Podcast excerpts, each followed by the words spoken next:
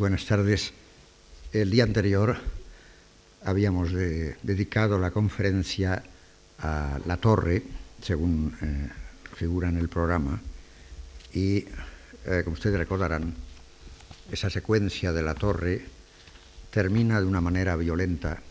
con la irrupción de Clotaldo que interrumpe lo que Rosaura iba a contar a Segismundo quién era y eh, encierra violentamente a Segismundo, lo cual provoca más violencia en Segismundo encerrado a la fuerza en eh, su torre. Hoy vamos a empezar mm, una secuencia en que nos vamos a concentrar en el palacio. La primera escena en el palacio no es entre Rosaura y Astolfo, no es una escena fuerte ni destacada dentro del drama calderoniano, siendo tratada generalmente como una escena de transición y de simple preparación a la entrada del rey Basilio. Su lectura para la representación escénica exige, sin embargo, tener en cuenta sus distintos niveles y su integración en el sistema del universo dramático en donde funciona como parte de un proceso en curso. El primero de los niveles a considerar es, como siempre, en el teatro, el espacial, es el primero que el espectador ve. En oposición al espacio de la torre, en donde la acción es bruscamente interrumpida, accedemos en esta escena a un espacio muy otro, cuya primera significación la captamos precisamente en términos de oposición visual. Frente a la oscuridad del anochecer del espacio de la torre, la luz del amanecer en el espacio del palacio. Frente al discurso de la violencia, la topografía verbal y de acción física y de palabra de la torre, la cortesanía del discurso palaciego, el tono, el ademán, el movimiento de los dos personajes, frente al vestido de pieles, el cual, de Sigismundo, el cual no solo viste, sino que significa los vestidos de los dos príncipes y su acompañamiento. El segundo nivel es el de la acotación. Tanto la acotación explícita, siempre corta en Calderón y sus contemporáneos, como en sus contemporáneos europeos, como la implícita en la palabra de los personajes, indica también una relación de oposición y de conflicto entre los dos personajes y su ocupación del espacio. Por una parte, dice la acotación, entra Astolfo y por otra, Estrella. Distancia que intensifica el séquito de soldados del príncipe y el de las damas de la princesa, así como los arreos marciales y guerreros del extranjero ruso y los pacíficos y cortesanos de la princesa polaca. Dualidad que es destacada además por la diferencia de sonidos asociados con cada uno de los personajes, las cajas o tambores y la trompeta por una parte, la música por otra. Es este en realidad un procedimiento dramatúrgico típicamente calderoniano, aparece en otras muchas dramas calderonianos,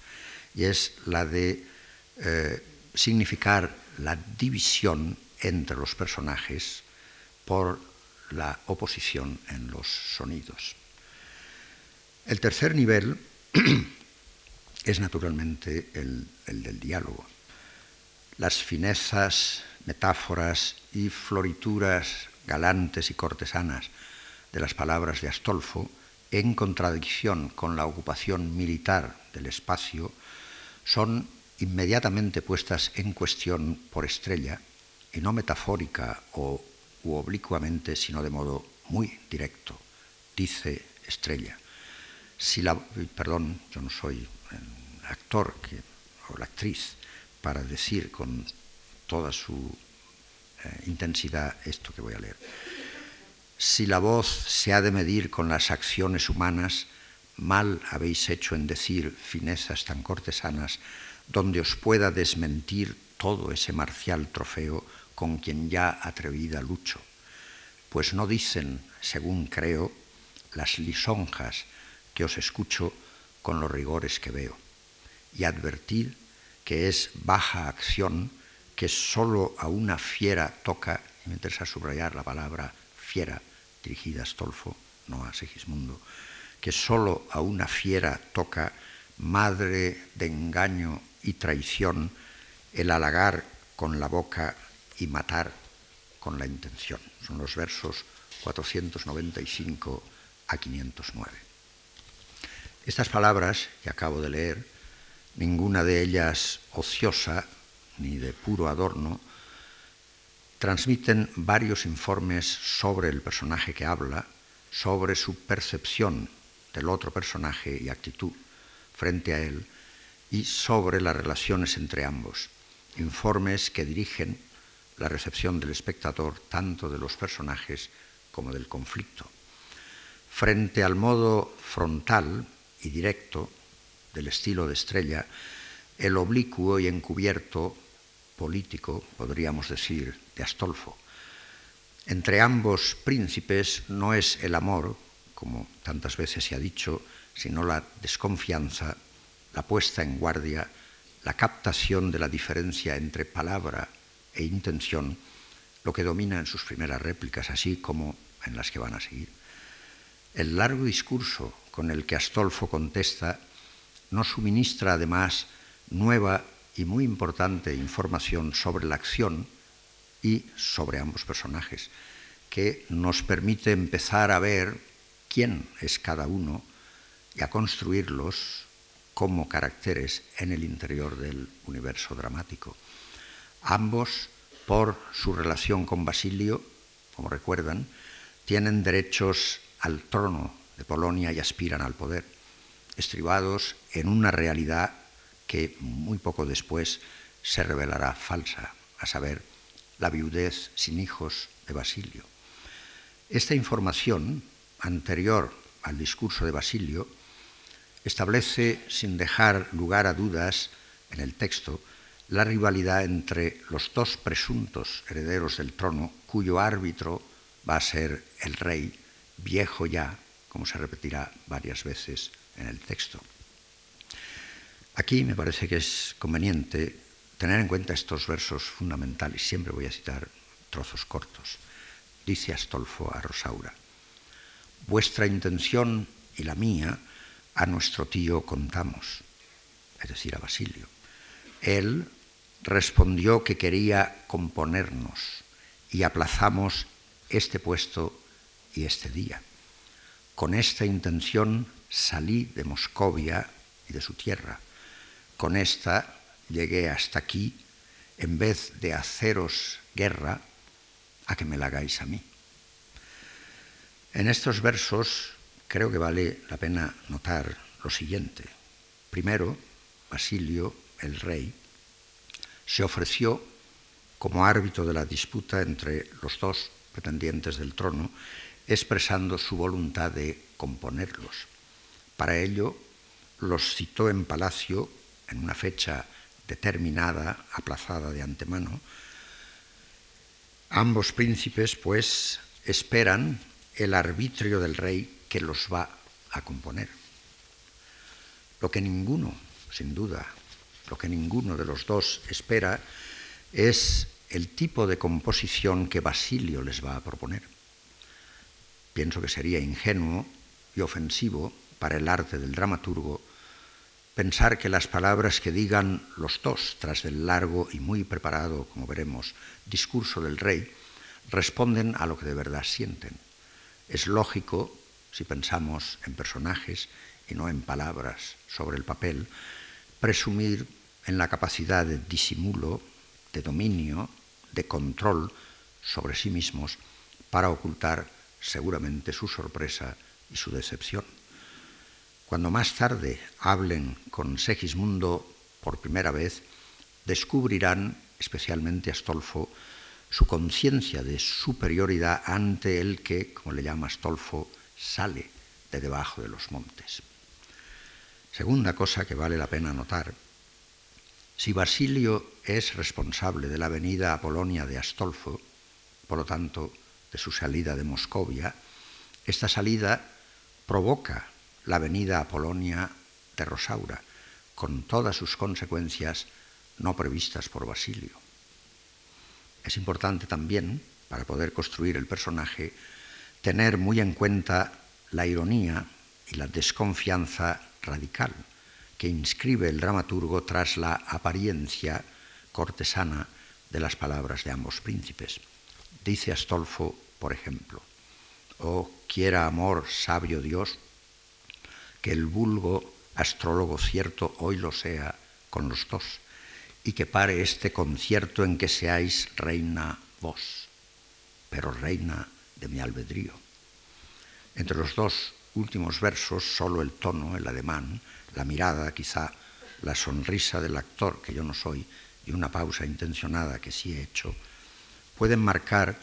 la ironía del príncipe que solo acepta que Estrella reine en su albedrío, no en el reino de Polonia. Astolfo, en realidad, nunca dejará de pensar en sus derechos al trono en el resto del texto, ni ahora ni después, según el mismo texto muestra. Naturalmente, Estrella capta la intención irónica de las palabras de Astolfo y le paga en la misma moneda, diciéndole de nuevo, con pausa, voy a marcarla entre sus dos últimos versos. A tan cortés bizarría menos mi pecho no muestra, pues la imperial monarquía para hacerla solo, para, perdón, para solo hacerla vuestra, me holgara que fuese mía. No hay, pues, en absoluto, por lo menos tal como el texto presenta esta escena, no hay en absoluto amor de galán y dama en esta escena, aunque muchas veces se represente así. Lo que su texto muestra es la rivalidad, la ironía, la ausencia de auténtica relación personal entre ambos, lo cual implica corporalmente la expresión, supongo, de una actitud interior tensa, en guardia, con la correspondiente secuela de gesto, posición, tono, mirada, etc. Quienes hablan se dicen, no dicen solo, y al decirse, precisamente nos dicen quiénes son. Sin posesionarse de ese quién, el actor en realidad no actúa, recita, es decir, habla sin significar nada, porque no está significando a alguien. Cuando por fin Basilio, el rey, entra, entrada esperada naturalmente por el público los personajes están reunidos, Estrella y Astolfo hablan repartiéndose el verso, cortándose la palabra, procedimiento típico de Calderón y de otros dramaturgos, pero especialmente de Calderón, pero cuya función es dramática y no solo retórica o estilística. El procedimiento es el bien conocido de la esticomitia, usado ya en el teatro griego y romano, procedimiento que permite un rápido intercambio verbal entre dos o más personajes. Pero aquí, por virtud de la situación y del quién es cada uno de ellos, o va mostrando que es, es reflejo o expresión del duelo entre personajes, manifestación de su competencia por ocupar verbalmente el espacio y la atención del rey. En la construcción de Estrella y Astolfo como caracteres puede encontrarse, como en todo personaje del teatro clásico español, una especie de equilibrio dinámico entre el, esquema abstracto convencional, de convención, príncipe, galán, dama, y la multiplicidad de las particularidades individualizantes, las cuales están organizadas de tal manera que les dan una estructura resistente. Ahora bien, el lector, y supongo que el actor como lector del texto, debe o tiene que necesariamente hacer la exégesis de todos los signos suministrados por el discurso y por la acción y construir el personaje, pues éste se presenta a nosotros en el texto como una suma de significantes cuyo significado no existe hasta que lo construimos. La pregunta, tantas veces repetida en los medios teatrales, de cómo decir el verso, sin perder un ápice de su urgencia, pasa en realidad a segundo término y solo puede ser respondida una vez que nos preguntamos y respondemos a otra cuestión previa y capital. ¿Quién es el personaje? ¿Quién es Estrella? ¿Quién Astolfo? ¿Quién Basilio?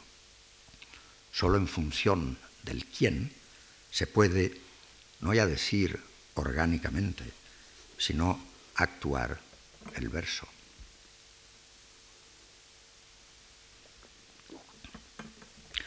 Lo que el texto, pues, de esta primera escena de palacio muestra, además de las expectativas de Astolfo y Estrella, herederos de la corona y de su rivalidad, es la importancia política que preside y dirige sus relaciones entre sí y con el rey. Por ello, su precedencia táctica, táctica hablando en términos de dramaturgia, a la entrada solemne del rey, sabio Tales, doctor Euclides, etc.,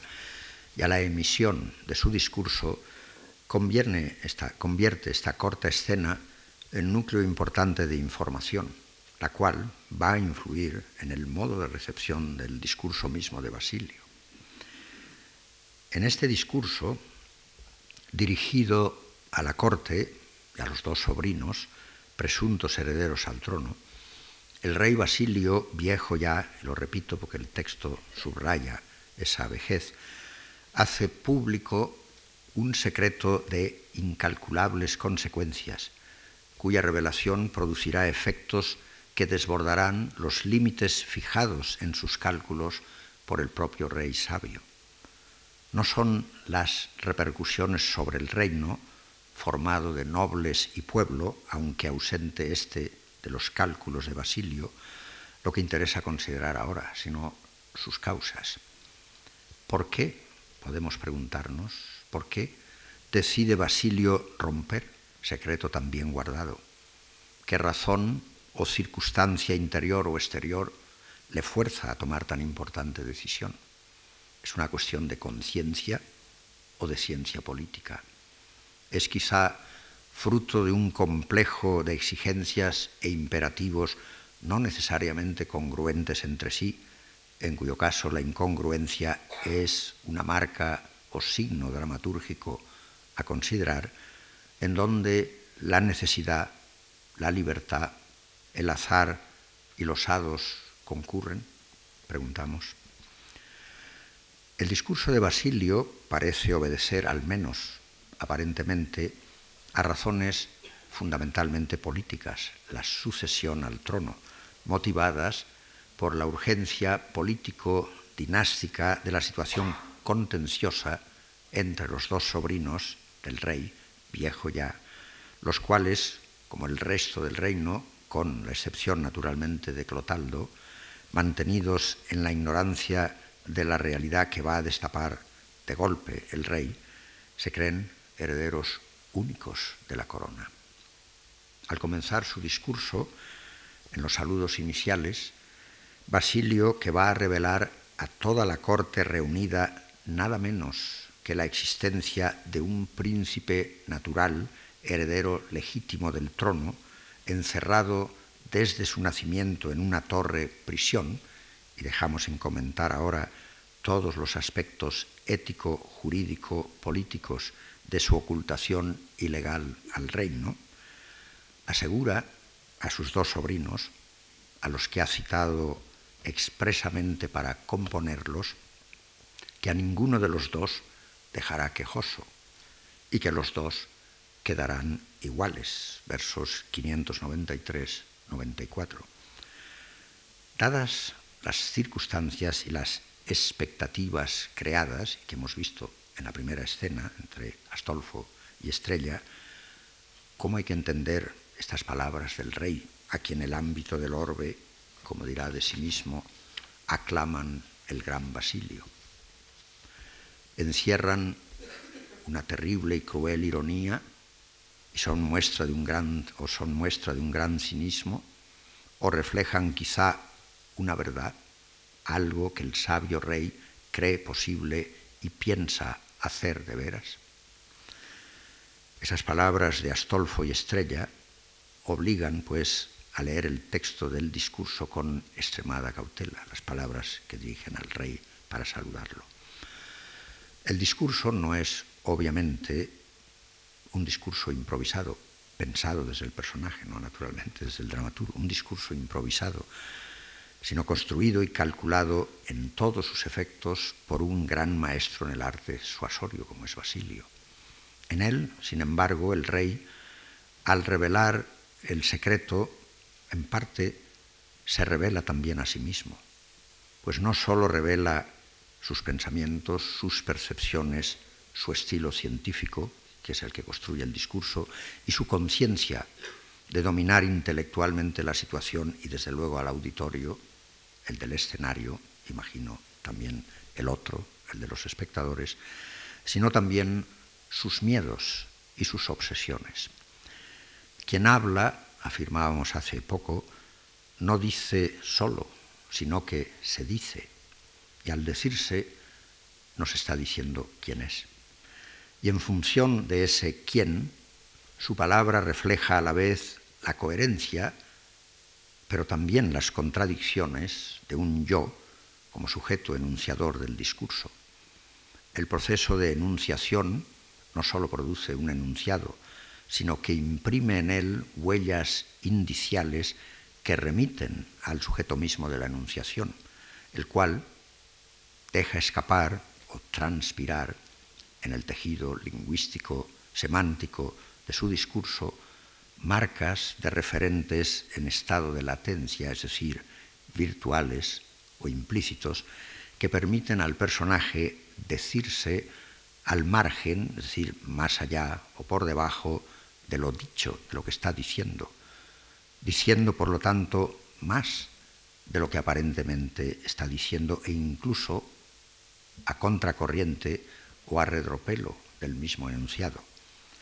Dada la multiplicidad semántica de planos semánticos y de relaciones entre enunciación y enunciado que configuran el discurso, voy a tratar aquí de hacer ver solo algunos de los hilos de su denso tejido dramático. El discurso ha sido estudiado magníficamente por otros eh, críticos. En su largo discurso, discurso frío, sin connotaciones emotivas, planificado y estructurado por una mente bien organizada, reflejada precisamente en la organización del enunciado y cuidadosa de controlar mediante paréntesis y comentarios el impacto de las palabras sobre el auditorio, del que está muy consciente, es, me parece, altamente significativo el hecho de que el único momento, el único momento en que se produce una descarga de emoción es aquel en el que, al imaginarse a sí mismo Basilio personal, físicamente, a las plantas de Segismundo, claro está,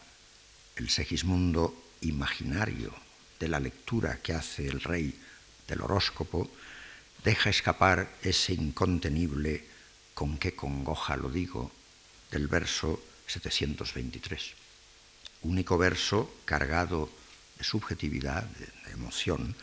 en un discurso de 272 versos. En los tres que preceden tan inesperada explosión de subjetividad, los signos indiciales de designación se arraciman haciendo acceder al primer plano, tanto morfológico como semántico, la presencia de las distintas formas gramaticales del yo del sujeto que habla. Dice, versos 720, 722, había, se refiere a Segismundo, había de poner en mí las plantas y yo, rendido a sus pies, me había de ver, mí, yo, me, formas que destacadas por la propia conciencia del hablante hacen visible en la cadena lingüística la obsesión de ese yo que se tematiza como víctima directa de la agresión, desalojando todos los otros referentes no directamente reducibles a ese me que protagoniza como objeto directo en vez del reino, el reino de Polonia, la victimización de los daños pronosticados por los hados apenas ocho versos más abajo. En los versos 730-35 dice, pues dando crédito yo a los hados que adivinos me pronosticaban daños en fatales vaticinios, determiné de encerrar la fiera que había nacido. Fundada la determinación de Basilio en el crédito dado al daño propio y en el orgullo declarado del propio oficio, los versos 726-29, el rey produce con su acción, encerrar al infante que acaba de nacer, una alteración drástica en la realidad que resulta en una subsecuente nueva situación verdadera causa de los efectos previstos. En la descripción de los signos terribles asociados al nacimiento del Hijo y en la puesta en fábula de su interpretación de ellos, Basilio ha inscrito ya en su enunciación la interpretación de su enunciado, como lo acredita su definición del recién nacido como fiera, el recién nacido. Definición que no caerá en oídos sordos, pues se la van a espetar a Segismundo, como veremos, el próximo día, antes de que éste muestre en palacio el mínimo asomo de violencia. Tanto Astolfo, que la va a usar en su falsamente cortesano saludo como el criado, como si ambos buscaran provocar precisamente su violencia. Una especie de círculo vicioso parece presidir la configuración del discurso no estando claro en él si el miedo a ser destronado precede la interpretación de los signos o es el resultado de la lectura de unos signos cuya puesta en relato y en clave mítica, la arquetípica del nacimiento del héroe,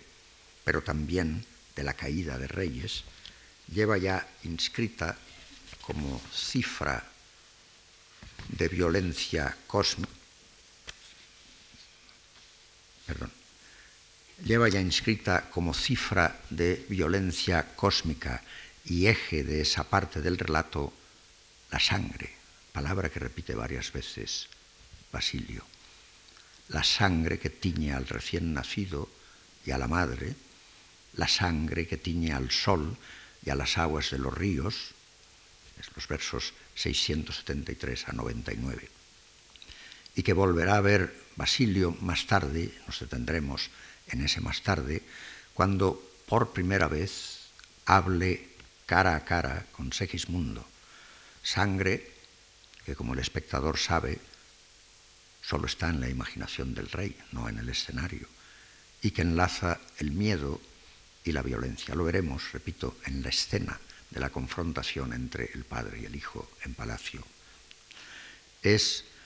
precisamente en esos versos donde estallará incontenible, en el acto segundo, el miedo expresado allí verbalmente, como veremos, de forma directa. Tiene miedo a los brazos de Segismundo. Miedo que le impedirá oír las quejas y recriminaciones de Segismundo, de las que sólo retendrá lo que juzga amenazador para su persona, como muestran patentemente esas dos escenas únicas entre padre e hijo, y que expresará con inaudita violencia verbal, al dar libre curso a su deseo, el más terrible en un padre, que citaba ya ayer en la conferencia anterior, de que su hijo no hubiera nacido. Finalmente, serán más tarde los soldados que vienen a liberar a Segismundo los que vuelvan a conectar de manera directa los hados y el miedo personal del rey, recogiendo la asociación antes comentada en la que Basilio se ve a sí mismo como objeto único de la amenaza de los cielos, cuando en el acto tercero diga, digan los soldados, perdón, tu padre, el gran Basilio, temeroso de los que los cielos cumplan un hado que dice que ha de verse a tus pies puesto vencido de ti, pretende quitarte acción y derecho y dársela a Astolfo, duque de Moscovia. Estrella no aparece. No debemos olvidar, claro, que la interpretación que de los hechos solo por él referidos da Basilio, Basileus, nombre de rey, acusado también de tiranos, otro nombre del rey, forma parte intrínseca del discurso del poder y que es ese discurso el que prepara la vuelta del príncipe a la torre antes de ser llevado a palacio. Ida y vuelta prevista por el mismo que había previsto los sucesos contados y en la que el rey previsor logra disimular la importancia del contenido agresor de su papel y desviar su propia culpabilidad, la que admitirá más tarde en la extraordinaria escena en el campo de batalla de Anagnórisis fallida, cuando diga, y volveremos hacia el final a esa, a, esa escena, cuando diga, yo mismo, yo mi patria he destruido, proyectando esa culpabilidad que entonces admitirá sobre Segismundo. De modo que sea este el que aparezca como personaje central de la historia de violencia asociada a su nacimiento y a su paso rapidísimo por el palacio, y aquel al que cargándole con toda la responsabilidad sea el volverle a la prisión, dice Basilio en el verso 825, no crueldad, sino castigo, con lo cual no necesitará sentirse culpable de nada ni que los demás lo piensen.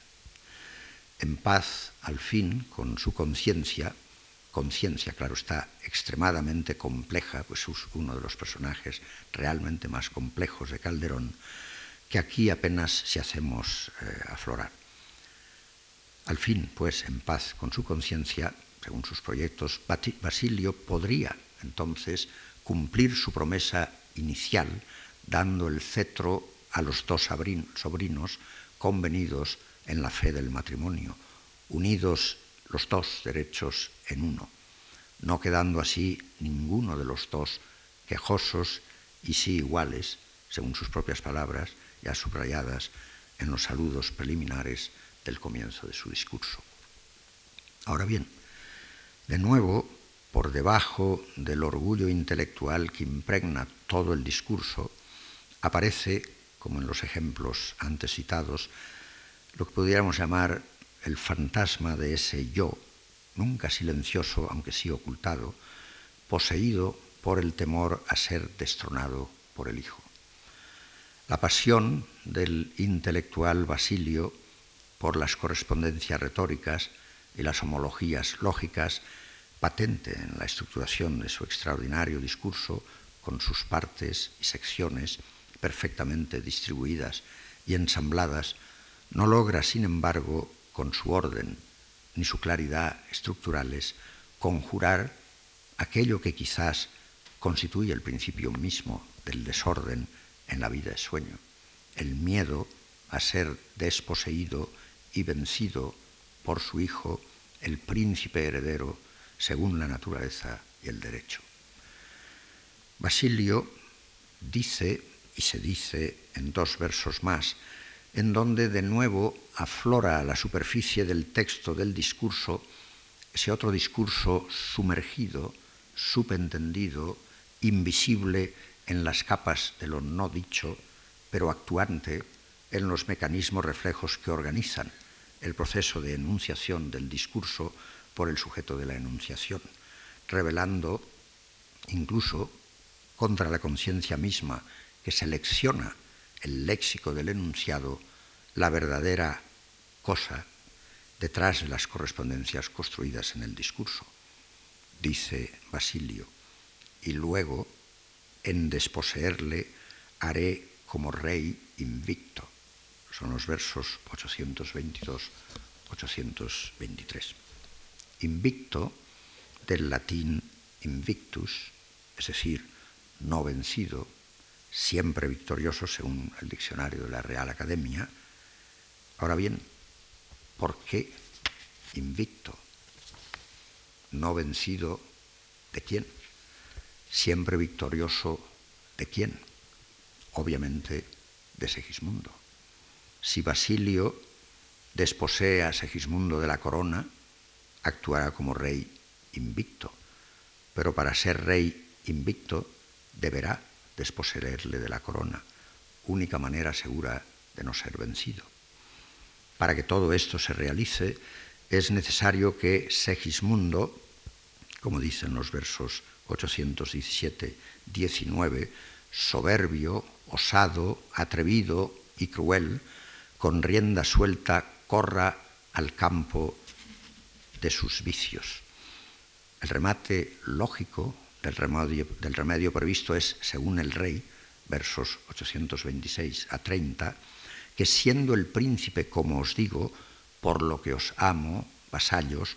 os daré reyes más dignos de la corona y el cetro, y concluye que Astolfo y Estrella tendrán lo que han merecido. Pero no explica cómo, ni cuándo, ni por qué lo habrán merecido. La otra cara del remedio sería que Segismundo, como él mismo dice, fuera prudente, cuerdo y benigno, aunque le recuerde, sin embargo, a la corte que el príncipe ha sido cortesano de unos montes y de sus fieras vecino. Ahora bien, ¿pueden armonizarse las dos cosas? ¿Cuáles son realmente las posibilidades del príncipe?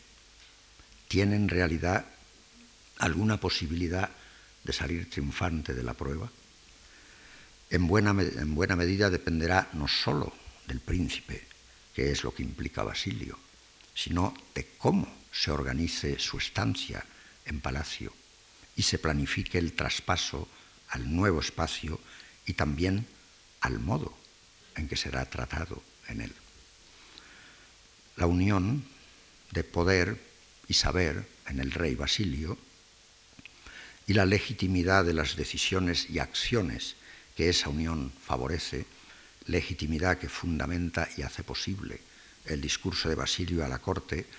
va a ser puesta a prueba y cuestionada duramente precisamente por la acción de la vida de sueño. Basilio, rey y sabio, no parece distinguir, diríamos hoy, entre las ciencias de la naturaleza y las ciencias del espíritu cuando monta su experiencia, es decir, su experimento, trayendo de debajo de los montes a palacio a quien no ha sido adiestrado como Astolfo a ser galán cortesano. Al final del drama, el discurso de Basilio tendrá su réplica en el nuevo discurso de la corona de Segismundo, formando ambos discursos a modo de un doble discurso que consideraremos al final de estas conferencias, tesis y antítesis ambiguas del ambiguo discurso global de la vida es sueño, regido precisamente por la lógica de la contradicción. Pasemos, pues, a la preparación para la venida al palacio de Segismundo, para luego pasar el próximo día a la entrada de Segismundo en palacio. Después,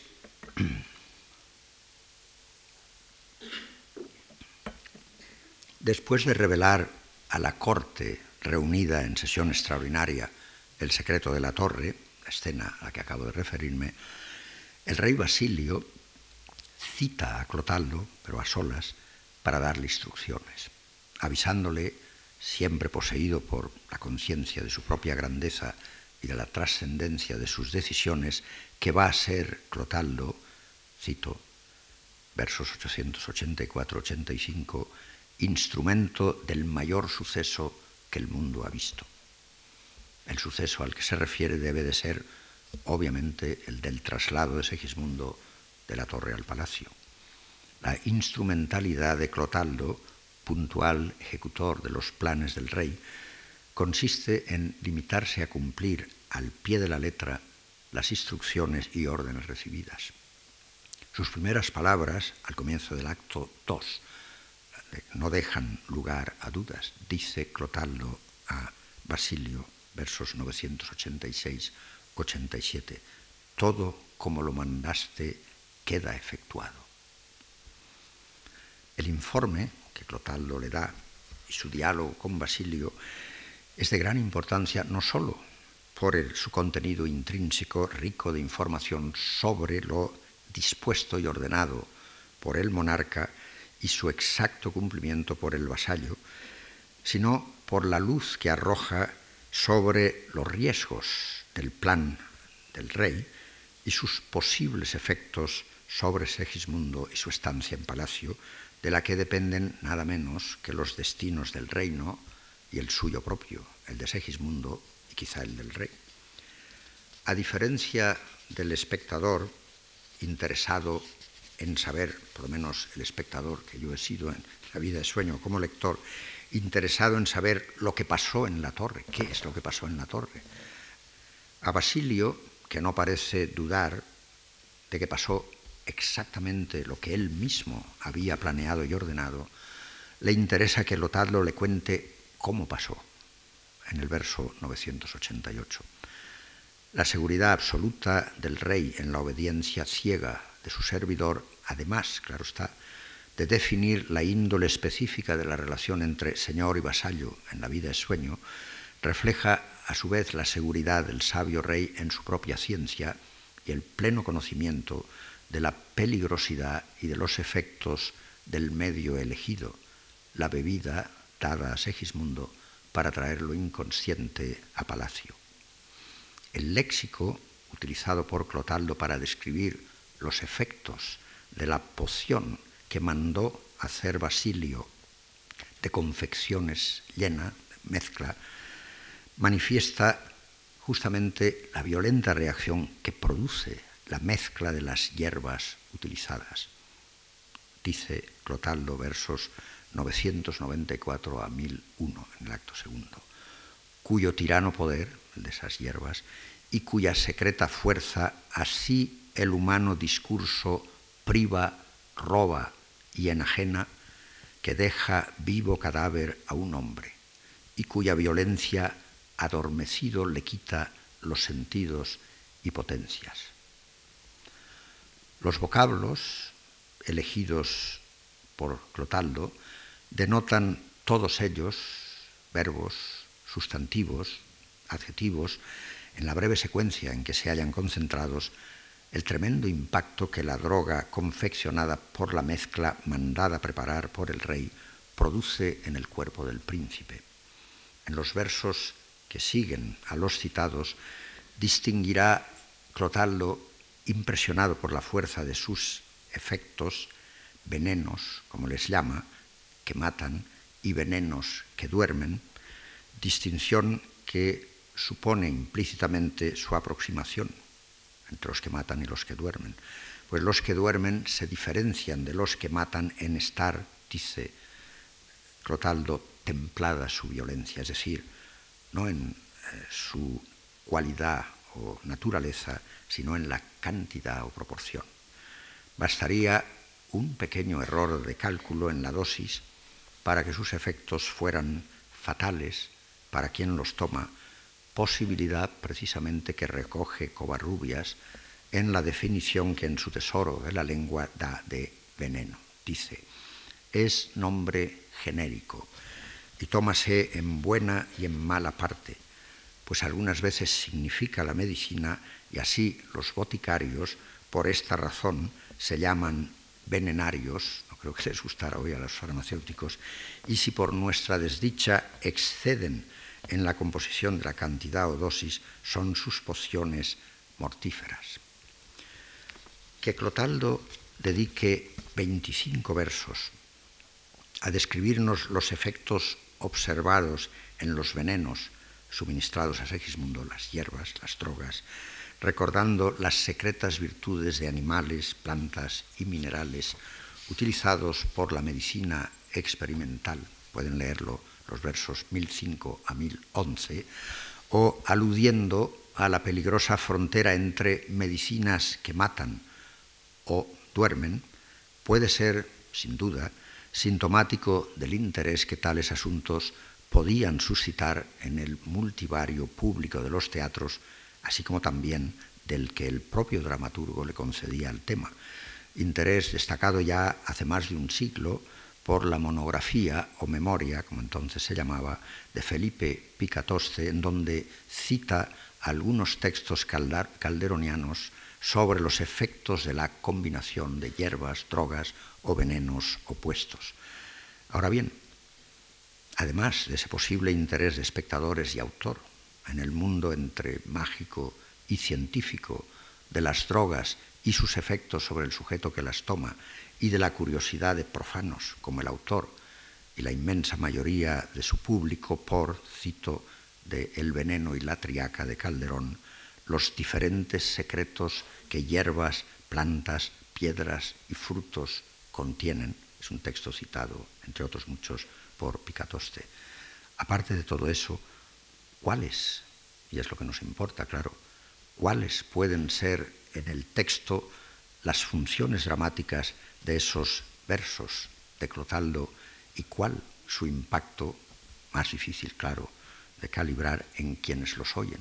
o quienes los oían no son nosotros. Los cuatro últimos versos que siguen a la breve secuencia citada especifican curiosamente los tres componentes mayores de la confección mandada hacer por el rey sabio para serle administrada a Segismundo antes de traerle a palacio. En el verso 1023 a 24 se nos dice que estaba compuesta de opio, adormidera, beleño. la primera pregunta que le ocurre a uno, ¿por qué especificar sus nombres en vez de limitarse, como en todos los ejemplos, y son bastantes, citados por Picatoste, a utilizar el nombre genérico no marcado de hierba, venena, planta, fruto, y por qué además precisamente esas tres drogas y no otras. Y más aún, ¿por qué mencionar además otra distinta, el lotos, en el verso 2060 del segundo acto, y no las mismas tres o una de ellas para devolver a Segismundo a la torre después que Basilio da por terminada la experiencia o experimento de palacio. Poseían, aparte de la propiedad narcótica que implícita o explícitamente se les asigna en el texto, otras propiedades específicas significativas, distinguían autor y público funciones distintas y distintos efectos, ¿Hay alguna conexión entre la diferencia de drogas y la diferencia de situación dramática? Llevarlo a palacio desde la torre, traerlo a la torre desde palacio, o entre estas y su percepción e interpretación por el público y por el autor. He aquí algunas de las preguntas que no podemos menos de hacernos si pensamos en la conexión entre la intencionalidad de la construcción del drama y las particularidades de su lenguaje, es decir, entre dramaturgia y drogas textualmente especificadas. ¿Por qué no hacer como hacen los críticos que han analizado el Romeo y Julieta y han estudiado justamente la droga que Shakespeare le hace beber a Julieta y los efectos? Empecemos por considerar el significado del lotos que nos va a facilitar la tarea. Baltasar de Victoria, al contar la historia de Príapo y la ninfa Lotos en su libro circuló profusamente, Teatro de los Dioses de la Gentilidad, cierra su relato con este comentario, cito, y es, dice del Lotos, y es símbolo del olvido. Dicen que es su fruta sabrosísima, pero al que le gusta, al que la gusta, perdón, le hace que sea muy falto de memoria, de tal suerte que de nada se le acuerda. Es muy probable que Calderón, como sugiere alguno crítico, no eh, confundiera eh, el lotos con eh, un narcótico, pero es muy posible también que Calderón no confundiera en absoluto, sino que eligiera precisamente el lotos, no las otras drogas, por su propiedad simbólica legendaria, tal como la destaca el libro de Vitoria, bien conocido desde luego por nuestro autor, tomándose como poeta dramático una simple licencia poética médica, pero no sólo, para decirlo con el doctor Andrés Laguna, al que luego voy a citar, por ser más útil a lo bucólico que algún efecto de medicina, sino en este caso, como espero hacerles eh, ver, más útil a lo dramático. La preocupación de Basilio, cuando planea la ida de Segismundo a Palacio, es que Segismundo no tenga por real lo sucedido en Palacio. Para conseguirlo, utiliza como instrumento intelectual la fórmula la vida es sueño. Dedicaremos también parte de una conferencia a la dialéctica de la vida es sueño en la vida es sueño. Que además elija hacerle beber antes de devolverlo a la torre el lotos, asociado poéticamente con la pérdida de memoria y el olvido, confiere a la nueva droga, dejando de lado su ficticio o inventado poder narcótico, el poder de reforzar físicamente la metáfora espiritual elegida como instrumento, digamos, pacificador. Hacer creer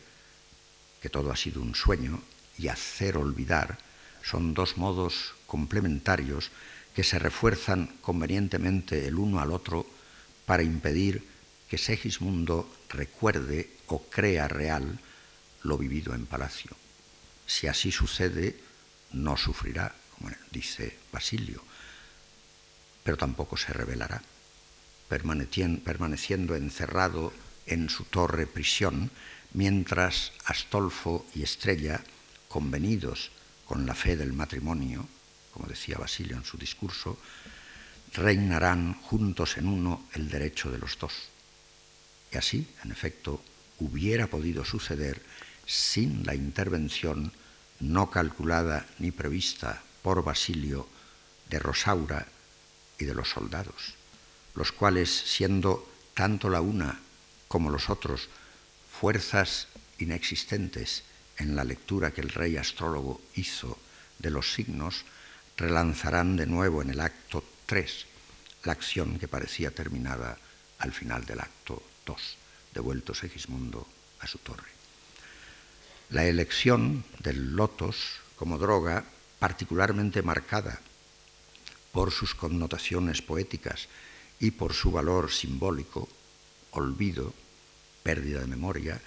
además de convenir a la acción dramática y a sus personajes, podría también implícitamente introducir y proyectar, como se ve, otras significaciones en las complejas interrelaciones de acción,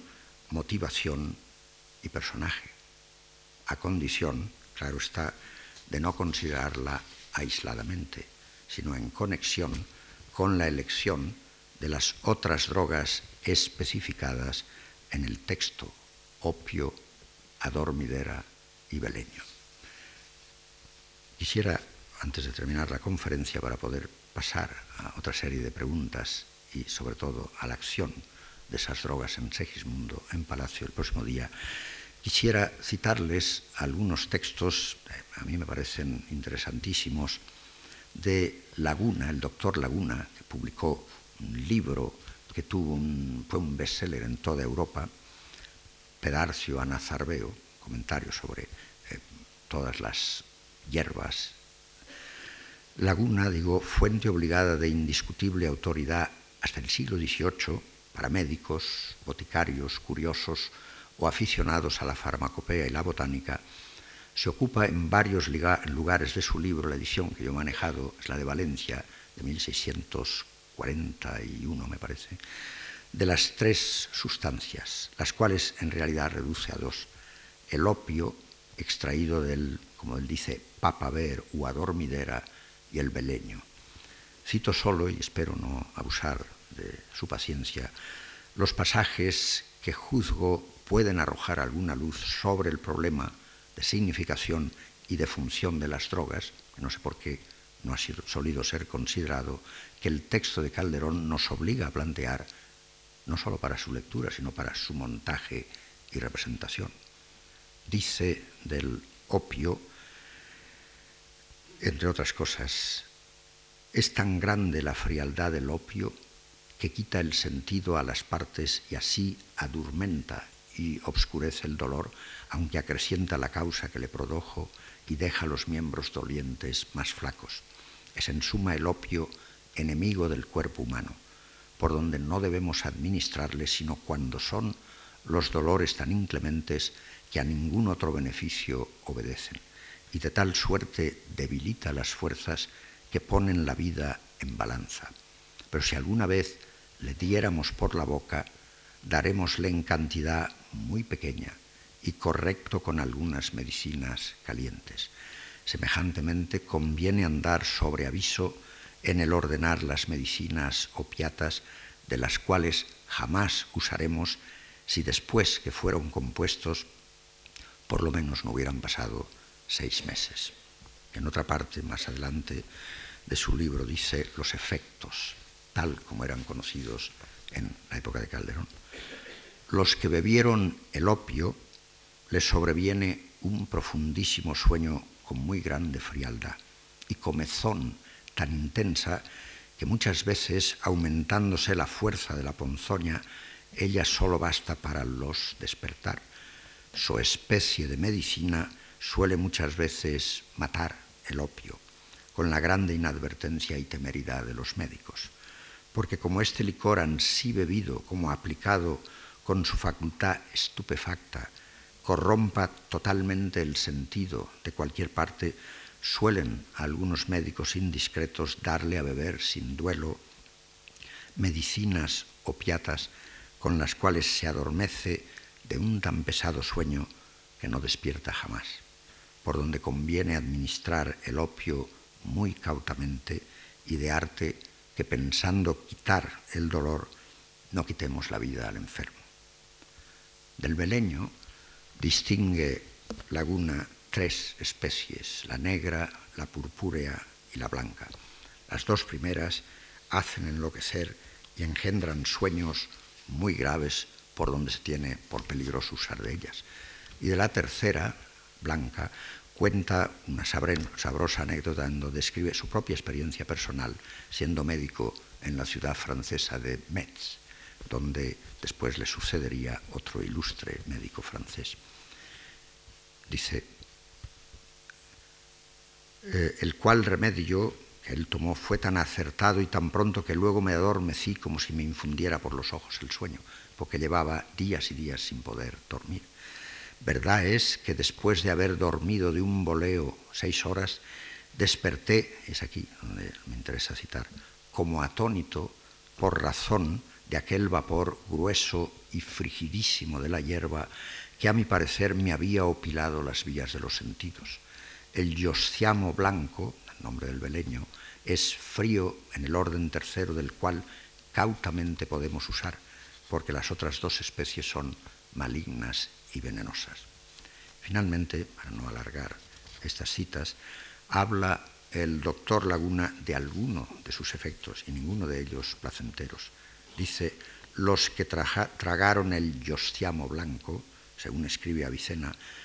a los que sobreviene gran relajación de junturas, apostémaseles la lengua, hinchaseles la boca de espuma, inflámaseles, páranseles turbios los ojos, estréchaseles el aliento, acúdeles sordez con vaguidos de la cabeza y una comezón en las encías y en el cuerpo.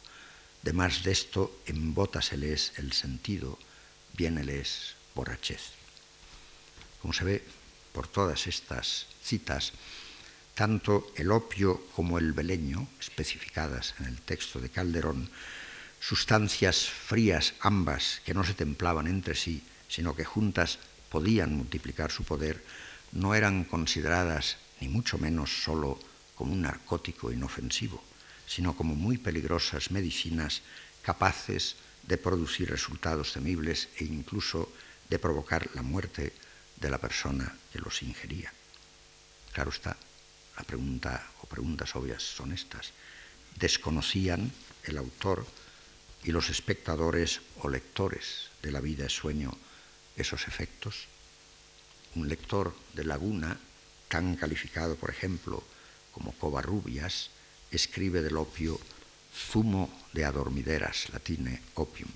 tomado con templeza facilita el sueño. Dije tomado con templeza, porque tomado con exceso puede resfriar de tal suerte el cerebro que dejándolo helado le haga dormir a uno hasta el día del juicio.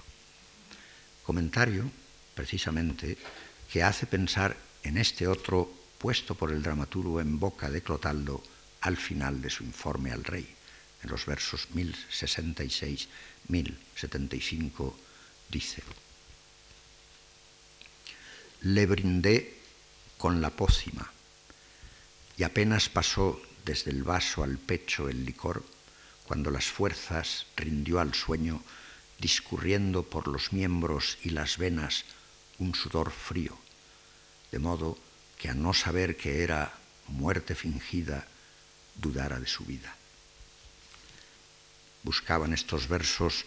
producir en los espectadores o lectores de esta escena algún impacto o provocar algún tipo de reacción. Era absolutamente gratuita en términos de significación y en términos de función dramáticas la elección específica de las drogas por el dramaturgo y no significante esa especificación nominal en el texto en vista de las palabras de Clotaldo y su reacción a los efectos que percibe en Segismundo. Era posible establecer entre opio beleño y la acción en palacio una correlación de sentido paralela a la señalada entre Lotos y el regreso a la torre. Si me permiten, voy a terminar con estas preguntas para tratar de contestarlas en la próxima conferencia. Gracias.